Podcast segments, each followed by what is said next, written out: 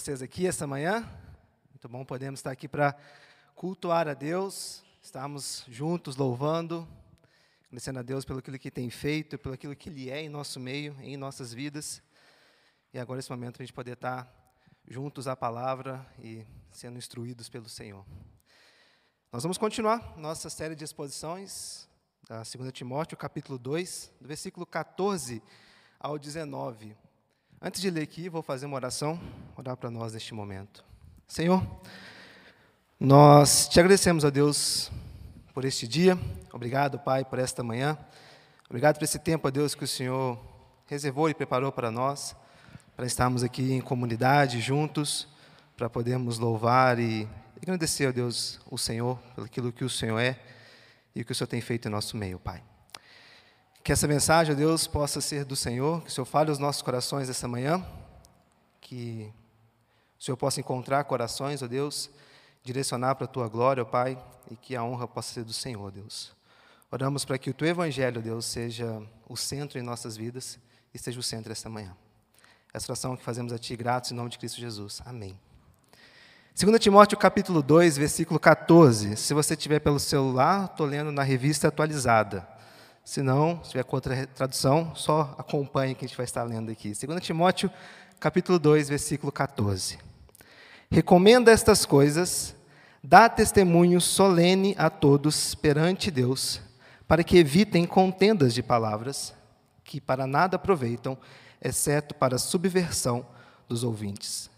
Procura apresentar-te a Deus aprovado, como obreiro que não tem do que se envergonhar, que maneja bem a palavra da verdade. Evita igualmente os falatórios inúteis, profanos, pois os que dele usam, passa, pois os que dele usam passarão a impiedade ainda maior. Além disso, a linguagem deles corrói como câncer, entre os quais se inclui novamente Mineu e Fileto. Estes se desviaram da verdade, asseverando que a ressurreição já se realizou e estão pervertendo a fé a alguns. Entretanto, o firme, firme fundamento de Deus permanece, tendo este selo: O Senhor conhece os que lhe pertencem. E mais, aparta-se da injustiça todo aquele que professa o nome do Senhor. Como de costume, nós temos aqui mais uma vez um convite de Paulo, apresentando aqui verbos no imperativo para Timóteo. Nós temos aqui Paulo ensinando como Timóteo deveria se proceder frente ao que estava acontecendo em sua comunidade, frente aos falsos ensinos que estavam sendo levantados no seio da igreja, levantados esses ensinos para estava encorajando a Timóteo. Através da retórica e da eloquência, as pessoas eram conduzidas por caminhos que muitas delas nem sabiam por onde dariam ou o que estava acontecendo. A retórica e a eloquência daquele tempo conduzia pessoas a seguirem os seus caminhos ou os caminhos que aquelas pessoas estavam ali ensinando e instigando aqueles outros a talvez não pensarem, mas apenas seguirem aquele caminho. Quero deixar uma pergunta no ar aqui e que ela possa ficar aí ecoando na sua mente enquanto nós falamos essa manhã. Será que, será que nós não estamos seguindo a eloquência ou a retórica do espírito da nossa época? Será que nós não estamos seguindo a retórica e a eloquência do nosso espírito dessa época? Ou será que nós estamos seguindo a palavra de Deus? Daqui mais para frente, essa pergunta vai fazer mais sentido. Paulo está dizendo para Timóteo no versículo 14: recomenda. Em outras traduções, ele vai falar lembra. E a ideia no original é relembrar. Dessa forma que Paulo está dizendo para Timóteo: olha, relembra todas estas coisas que eu tenho te ensinado nessas cartas pastorais. Relembra todas essas coisas que diz respeito ao Evangelho. Relembra todas essas coisas, a razão ao qual você está aqui à frente dessa igreja. Relembra, traz a sua memória. Falamos semana passada sobre isso, o poder da memória. Traz a sua memória o porquê, a razão de você estar aqui conduzindo essas vidas conduzindo no ministério, conduzindo pessoas a olharem a Jesus, conduzindo pessoas a enxergarem o Evangelho em suas vidas. Lembra disso. Lembra a razão por que você está aqui. E a gente observa essa, essa coisa forte de Paulo de chamar Timóteo a essa lembrança e estas coisas, porque o versículo diz: recomenda estas coisas. Se você voltar rapidinho, né, não precisa abrir, mas eu vou, vou ler aqui, capítulo 3 de 1 Timóteo, ele vai falar no versículo 14: Escrevo-te estas coisas, esperando ir ver-te em breve. No versículo, capítulo 4, versículo 6, ele vai dizer: Expondo estas coisas aos irmãos, capítulo 5, versículo 7. Prescreve, pois, estas coisas. 2 Timóteo, capítulo 1, versículo 12, ele vai dizer: E por isso estou sofrendo estas coisas. 2,14, recomendo estas coisas. Perceba como estas coisas é algo muito forte para Paulo, instruindo a Timóteo, e essas coisas se refere ao Evangelho. Se refere à razão ao qual Timóteo estava ali conduzindo, ensinando, instruindo vidas para olharem para Jesus. O que Paulo faz com Timóteo é empoderar Timóteo nessa sua tarefa tão árdua do ministério. Ao dizer, lembra estas coisas, relembra Jesus Cristo encarnado, relembra a razão da nossa existência, relembra o porquê existe comunidade, relembra o porquê você está aqui, ele está empoderando Timóteo para poder ser um ministro aprovado para conduzir a igreja. E não só isso, como também está dando a Timóteo as capacidades de poder empoderar as pessoas que estavam na sua comunidade, para que essas pessoas também pudessem relembrar recordar a razão por que professam Jesus como Salvador de suas vidas, a razão por que estão inseridos em um seio de uma comunidade cristã, a razão por que eles estão relacionando uns com os outros, para que o Evangelho, o verdadeiro Evangelho, seja o libertador daquelas vidas. E que essa verdade nunca deixe de ser presente na mente e coração daquelas pessoas. Por isso a gente vê com tanta veemência esses imperativos. Olha, lembra disso. Recorda dessas coisas. Para que essas verdades não se percam por causa do espírito da época, por causa da eloquência, por causa da retórica. E por que nós temos essa, esse imperativo aqui de Paulo para Timóteo? Para que dessa forma, né, o restante do versículo 14, ele possa fazer mais sentido para nós para que as pessoas e Timóteo elas possam entender a evitar as contendas de palavras que nada aproveitam, exceto para a subversão dos, dos ouvintes. E essas disputas por meras palavras, por mera retórica, de nada são proveitosas, exceto para poder conduzir as pessoas por caminhos que fogem e que destoam do Evangelho para conduzir por caminhos onde tiram as pessoas da centralidade do Evangelho no seio da comunidade cristã. Ele está dizendo: ao lembrar dessas coisas, você será capaz de ver e entender, a gente vai entender o como depois, a se abster dessas conversas inúteis que subvertem, subvertem as pessoas, que desviam, que levam a ruínas dentro da comunidade. Evita os debates, evita as contendas de palavras que de nada são proveitosas, ao invés de um sólido ensinamento acerca da vida e de uma vida piedosa. O que estava em xeque aqui, queridos, era sobre ressurreição. Era sobre o que os falsos mestres estavam ensinando acerca da ressurreição. E muito do que ouvimos semana passada, né? trazendo à memória o poder dos ensinamentos de Paulo para entender a nossa posição frente ao Evangelho e como respondemos ao Evangelho. Dessa forma, ser conduzidos a conversas e ensinos que destoam, distorcem a centralidade dessa mensagem são prejudiciais. Eles corroem a igreja, eles levam à ruína quando ensinamentos falsos quando falsas mensagens começam a caminhar no meio da comunidade. Às vezes parece que isso é uma questão do nosso tempo, né? Essas conversas, esses falatórios inúteis, essas discussões sem fins, parece que é um luxo só do nosso tempo, mas não. Ainda mais quando nós temos doutores do YouTube, né, que estão ali encharcando e pondo minhoca na cabeça das pessoas. Mas não é um privilégio só do nosso tempo, é um mal da humanidade. Onde pessoas gastam tempo e esforços com coisas que não têm valor e não levam a lugar nenhum. Pelo contrário, levam sim a uma destruição, a uma ruína, a uma subversão do que realmente importa.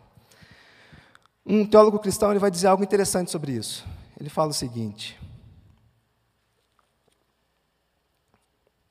Se as pessoas ao menos considerassem quão pequeno é o proveito da maioria das controvérsias sobre assuntos religiosos, não se mostrariam tão zelosos acerca de suas contendas de palavras, que servem apenas para servir os homens, perdão, que serve apenas para desviar os homens das grandes realidades de Deus, ocasionando debates não cristãos e animosidades no meio do, no meio do que a verdade, com frequência, se vê no perigo de perder-se.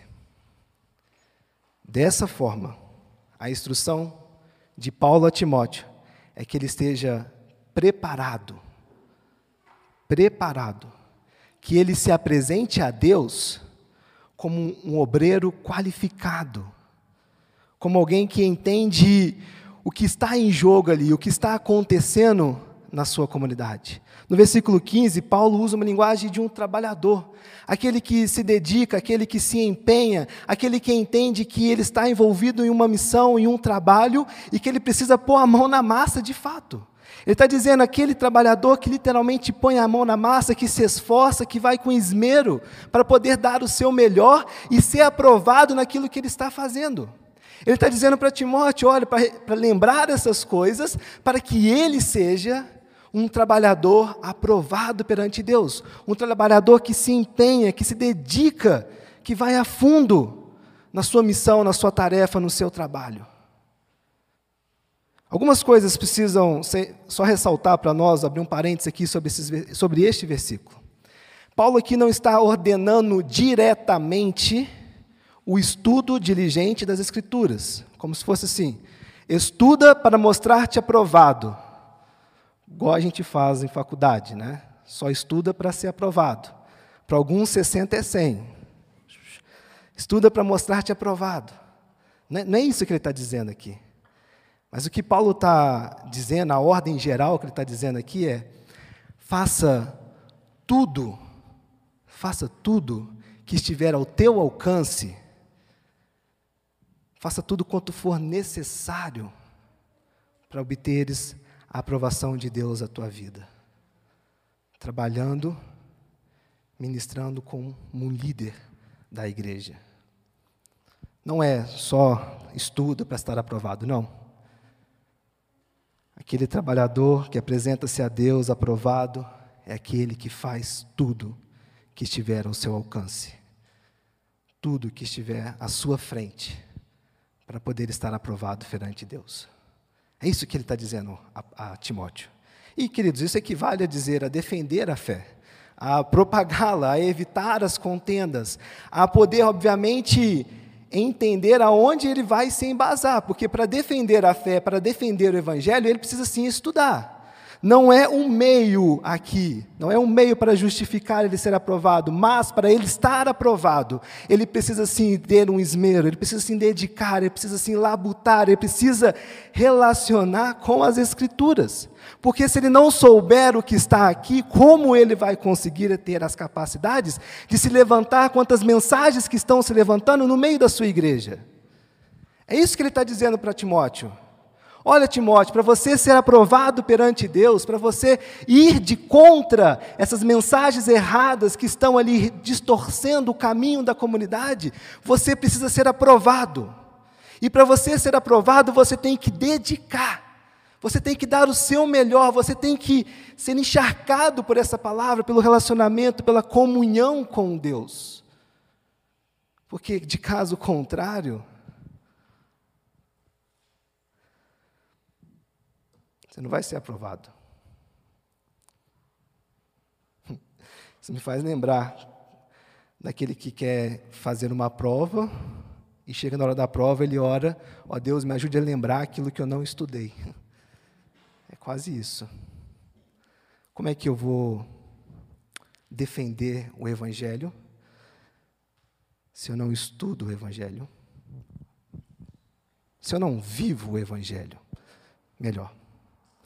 Como eu vou entender as mensagens ou o espírito da nossa época que distorcem, que são palavras que geram contendas no seio da igreja, se eu não vivo o Evangelho? Se eu não me apresento como um obreiro qualificado? Como? Bom conhecimento da mensagem cristã, a palavra da verdade, que compete ao obreiro pregar. O bom conhecimento exige estudo cuidadoso e dedicado das Escrituras. Parece que é antagônico, porque eu falei que não é através do estudo, né? Mas não é o meio, o estudo não é um fim. Ele é um meio ao qual dedicamos nossa vida, fazendo o nosso melhor, entendendo quem nós somos, entendendo o que é o Evangelho, entendendo como nós respondemos ao Evangelho através dessa inserção, desse esmero na palavra. Isso nos gera um selo de qualidade, aprovados perante Deus. Nosso estudo, ou melhor, a nossa dedicação à vida cristã, como estamos dedicando ao Evangelho em nossas vidas. Queridos, quando nós não estamos aprovados, quando nós não apresentamos aprovados, ou com qualidades suficientes, estamos à mercê da vergonha. Eu comecei um estágio essa semana, acho que a grande maioria sabe, faço engenharia, estou terminando, amém. Então, a reta final. E aí eu comecei um estágio essa semana na área de OPEX, é uma área que envolve qualidade, envolve redução de custos, envolve uma série de coisas. E eu já cheguei participando de várias reuniões já. Né? E foi interessante porque a cobrança era enorme para que apresentasse ali resultados para que apresentasse ali números, para que apresentasse uma qualidade, para que as pessoas mostrassem que estavam sendo ali eficientes no que estavam fazendo.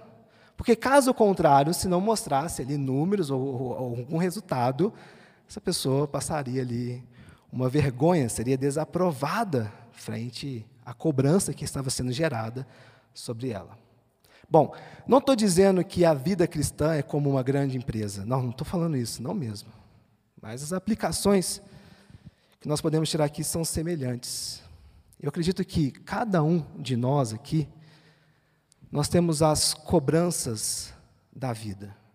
Nós temos as cobranças do dia a dia, as cobranças do trabalho, as cobranças pessoais, as coisas que nos movem a estarmos preparados, nos movem a estarmos aprovados, aptos para aquilo que nós estamos fazendo.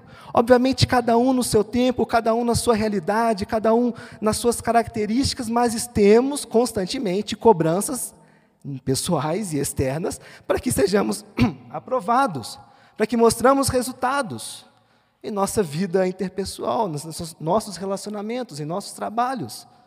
Existe essa cobrança.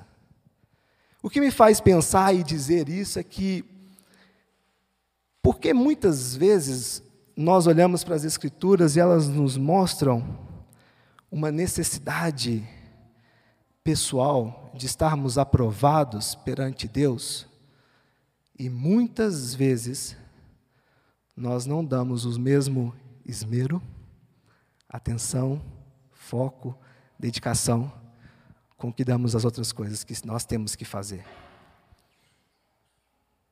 Constantemente, quando a gente olha para as Escrituras, a gente vê instruções e alfinetadas, se assim eu posso dizer, para que nós estejamos preparados, para que nós nos apresentemos preparados perante o Senhor, para que nós estejamos num processo de santificação, de perseverança, de aprender, de relacionar, de estarmos cheios da palavra, de estarmos cheios do Espírito em nossas vidas. E essas instruções vêm, e acredito eu que por muitas vezes nosso coração começa a se perder pelo espírito da nossa época, pelas realidades e necessidades do nosso coração, pelas inclinações da nossa vida, pelo pecado que há dentro de nós. É fato. E é um processo. E é constante. E nunca vai acabar até que Jesus volte. Mas é esperado do obreiro, e agora eu vou dizer da comunidade, porque lembra, Paulo empodera Timóteo para que ele seja qualificado e para que Timóteo possa ajudar a sua comunidade para estar qualificada também. É esperado de nós, como comunidade, dedicarmos tudo quanto for necessário, principalmente para estarmos aprovados perante Deus. Precisamos estar aprovados no trabalho? Com certeza. Mas quando aqui está bem resolvido, quando aqui está alicerçado no Evangelho, é natural que as outras, outras coisas possam caminhar pela graça de Deus, pela misericórdia de Deus. Entender isso, queridos, nos ajuda a estarmos preparados, a entender o que nós fazemos e como fazemos e principalmente vai nos ajudar a ir contra as falsas ensinos do nosso tempo. Nós temos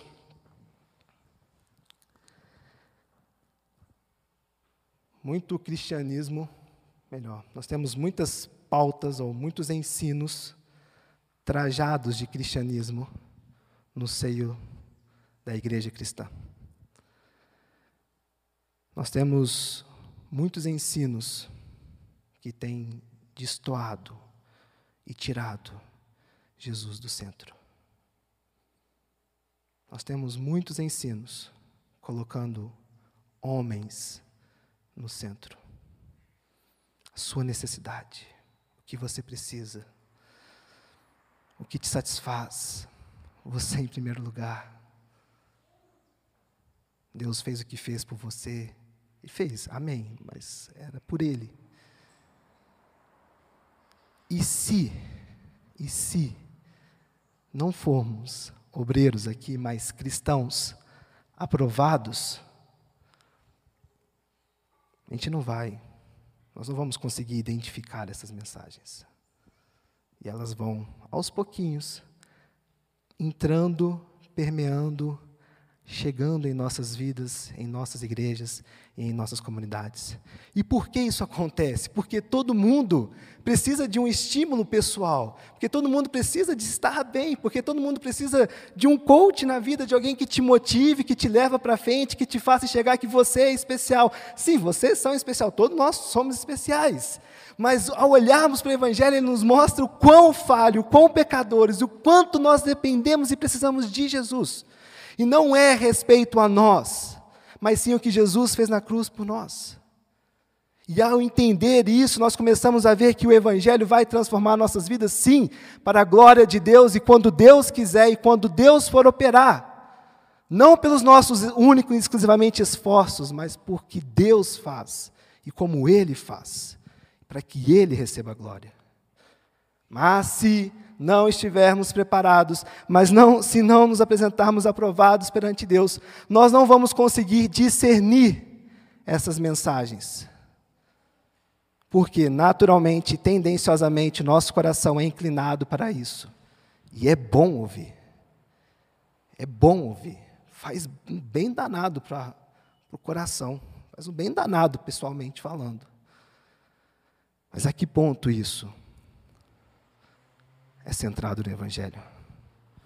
É isso que Paulo está falando para Timóteo. Olha, Timóteo, ser um obreiro aprovado vai dar a vocês a condição e as capacitações através do aprendizado, da vida imersa no Evangelho, para conduzir essa comunidade de fé.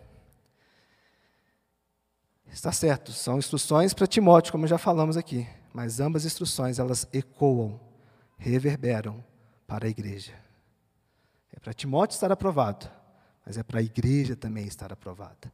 Não é só um dever de Timóteo, não. É para que a igreja esteja aprovada. Para que através desse comprometimento e da aprovação perante Deus, nós seremos capazes de ouvir as retóricas e ensinos que destoam daqueles que nós estamos estudando, daquilo que nós estamos vendo do Evangelho, daquilo que vivemos, do Evangelho que nos libertou. Aqui sim, João 8,32 faz total sentido, porque à medida que conhecemos a verdade, a verdade vai nos libertando para a gente poder olhar para essas Escrituras e olhar para o que salta aqui aos nossos olhos e ver como o Evangelho nos liberta do pecado, das amarras do pecado, do coração pecaminoso, desse pé que quer constantemente estar encharcado desse sistema de mundo que nos corrói, consome. Mas se não existir obreiros aprovados, como vamos experimentar um evangelho que liberta? Como? Como vamos? Como seremos capazes disso? Não seremos, queridos.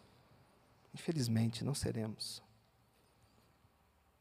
Daí sim seremos levados por todo o vento de doutrinas. Quantas mensagens nós estamos ouvindo no dia de hoje? Como já falamos, onde tira o foco de Deus, de Jesus, do Evangelho, e coloco o foco em minha experiência espiritual. Quantos? Quantas pautas estamos trazendo? E leva a especulações intermináveis, contendas, conflitos, debates sobre palavras e discussões vazias, sem sentido, nos afastando do Evangelho. Por isso o versículo 26, é, o versículo 16 é importante, porque o obreiro aprovado, ele vai saber aonde entrar em conversas. Ele vai saber o que falar e como falar. Ele vai saber como contribuir produtivamente para o crescimento espiritual da sua comunidade. Ele vai saber como conduzir as pessoas a olharem para o Evangelho.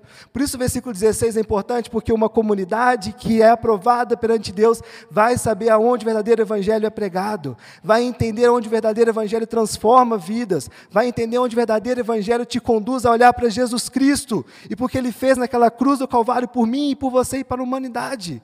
Ele vai te mostrar entender a tirar o homem do centro e botar Jesus no centro. Quando estamos aprovados, evitando esses falatórios inúteis, essas conversas que destroem, essas conversas que minam a vitalidade da igreja. Que nos fazem enxergar onde a graça barata muitas vezes tem reverberado em corações, em comunidades, em igrejas, em vidas botando de novo um homem no centro. Esses precisam ser evitados, queridos. Precisam ser negados. Eles não podem fazer parte do seio da nossa comunidade. Não podem fazer parte do seu coração e do meu coração. Não podem. Nós precisamos. Nós precisamos, não porque nós julgamos ser certo ou errado, tá? E aí entra de novo o obreiro aprovado. Não é porque eu quero ou eu não quero, ou eu gosto ou eu não gosto, mas é porque temos a capacidade, através do filtro do Evangelho, para poder discernir as coisas que nós estamos ouvindo e vendo e relacionando. Não é por simplesmente mera escolha nossa, mas é porque o Evangelho agora nos dá essa lente, essa capacidade de poder ver, ouvir, relacionar com essas coisas e saber filtrar nos abster daquilo que não edifica, daquilo que só leva a conversas que destrói, que minam a igreja. Bom, o problema deles era com ressurreição, dizendo que a ressurreição, dizendo que não ressuscitaríamos no futuro, versículo 17 em diante, ensinando que o corpo, a matéria, não passaria deste plano, e assim colocando em xeque as verdades do Evangelho colocando em xeque a mensagem sobre Deus, sobre a morte, e que quando chegasse no tempo certo, sim, ressuscitaríamos e reinaríamos eternamente com o Senhor. O que acontece é que através do batismo e da fé, o cristão ele antecipa, nós antecipamos esse evento final. É o famoso já e ainda não. Já estamos experimentando os desfrutes dessa realidade da ressurreição, porque estamos ressuscitados em Cristo Jesus, deixados de ser mortos, e agora estamos vivos em Cristo Jesus. Já experimentamos da graça de Deus em nossas vidas, já experimentamos da bondade de Deus em nossas vidas, já experimentamos uma pequena parcela do que será a eternidade aqui e agora. Mas essas pessoas estavam dizendo: não, isso não vai acontecer. Será que realmente existia a ressurreição? Será que realmente o corpo vai ser ressuscitado? Será que realmente Jesus ressuscitou? Será que eles estão considerando questões científicas? Detalhe, não era século XVIII. E esses ensinos, e esses pensamentos estavam destruindo o seio da comunidade. Tentando ajustar a mensagem cristã, sugerindo que não era algo tão grosseiro quanto uma ressurreição concreta no futuro. E que tinha muito mais a ver com a experiência espiritual no presente. Essa era a mensagem desses falsos mestres, Emineu, Fileto e os demais da época. Que o importante era o presente. Esses pensamentos negam a bondade da criação, negam a promessa divina de restaurá-la, nega também a justiça final de Deus e suas promessas de colocar em ordem no mundo. Hoje, pelo que eu entendo, nós não temos tantos problemas ou problemas acerca de uma mensagem sobre ressurreição. Tem, tem. Em algum, algum canto deste mundo tem alguém falando umas heresias dessa, mas não é o nosso maior problema ou o espírito da nossa época hoje. Não é.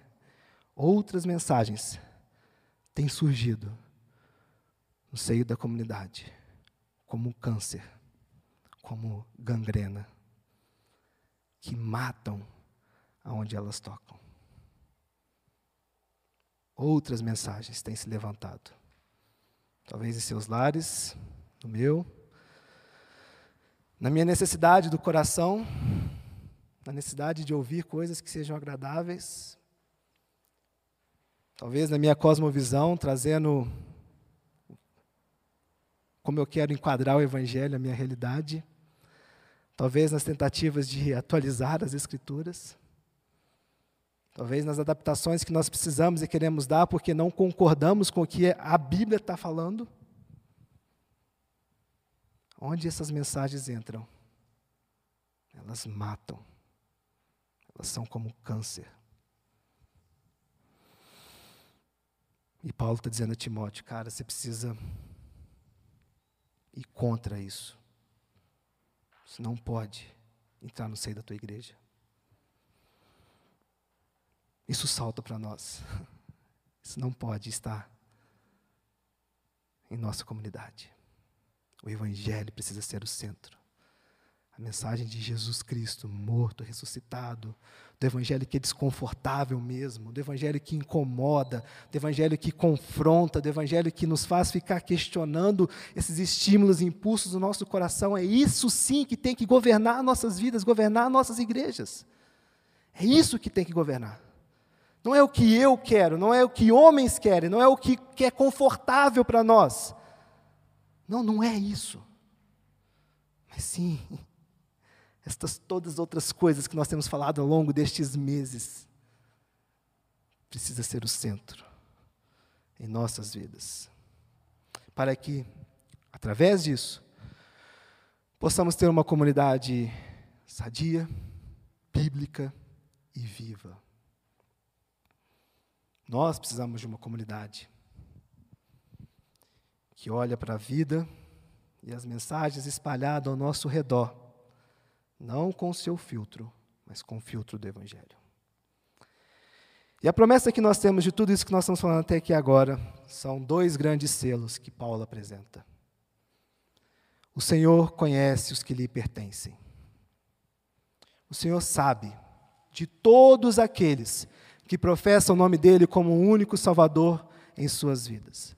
O Senhor conhece todos aqueles que sofrem todos aqueles que estão nesses impasses do coração, porque é uma realidade comum para todos. O Senhor conhece, o Senhor sabe das suas lutas, o Senhor sabe das minhas lutas, o Senhor sabe daquilo que nós precisamos para estarmos sendo aprovados perante Ele. O Senhor conhece aqueles que os pertencem.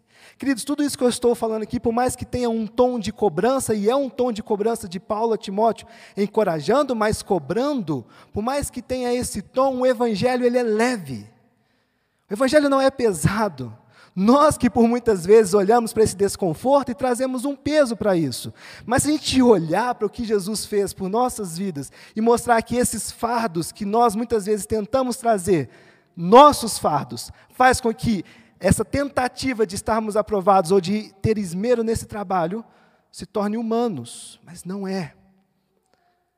O Evangelho vivido através de Jesus Cristo, onde o próprio Jesus nos ajuda, na verdade, nos dá os seus fardos e, e cargas leves para nós vivermos e tomarmos sobre nós. Ele sabe o que a gente precisa, porque Ele nos conhece.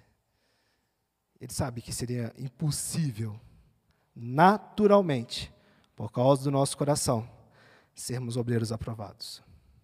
Por essa razão, podemos olhar para o Evangelho, podemos olhar para Jesus, podemos viver em comunidade, agradecer a Deus pela comunidade, pelas pessoas que estão ao nosso redor, e ver que através desse convívio, podemos ser esses obreiros aprovados, que saberão discernir as palavras que estão ouvindo.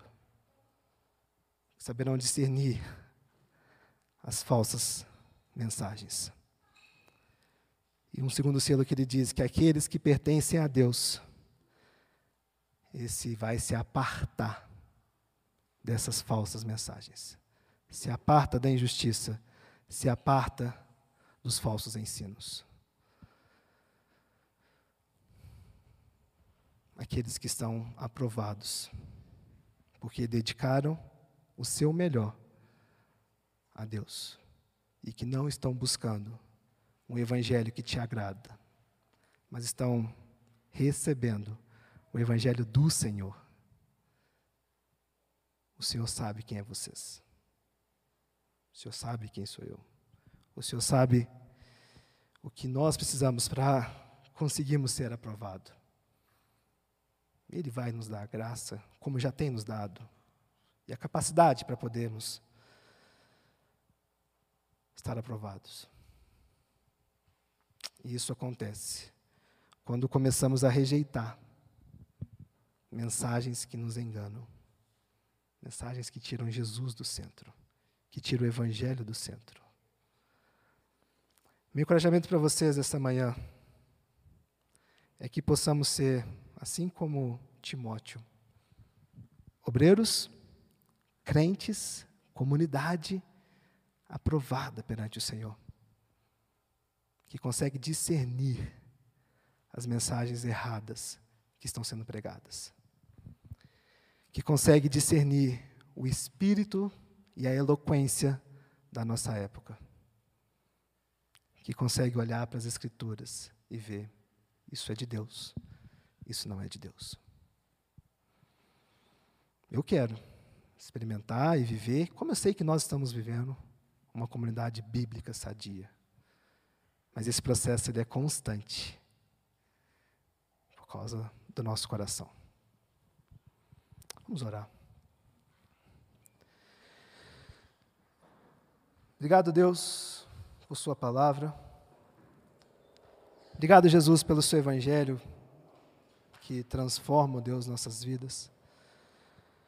Seu Evangelho, Deus, que transforma nossos corações. Ó Deus, o seu Evangelho que nos ajuda a entender, ó Pai, qual é as inclinações da nossa vida, Deus, aquilo que nós temos buscado como conforto em nossos corações. E eu te oro, Pai, peço a Ti que o Senhor nos ajude a ter uma comunidade, uma igreja e a sermos obreiros aprovados perante o Senhor. Pessoas que vão dedicar com esmero, com trabalho, com dedicação o seu melhor, Pai, para aprender mais do Senhor, para aprender mais do Teu Evangelho. E para sermos, ó Deus, transformados pelo Senhor e principalmente para discernirmos, ó Pai, ensinos falsos e mensagens erradas que têm reverberado em nossos tempos. Que essa igreja, Deus, possa ser uma igreja aprovada, uma comunidade aprovada, que onde o Senhor, onde o Evangelho é o centro, Deus, de nossas vidas. Nós oramos a Ti, ó Pai, gratos, em nome de Cristo Jesus. Amém.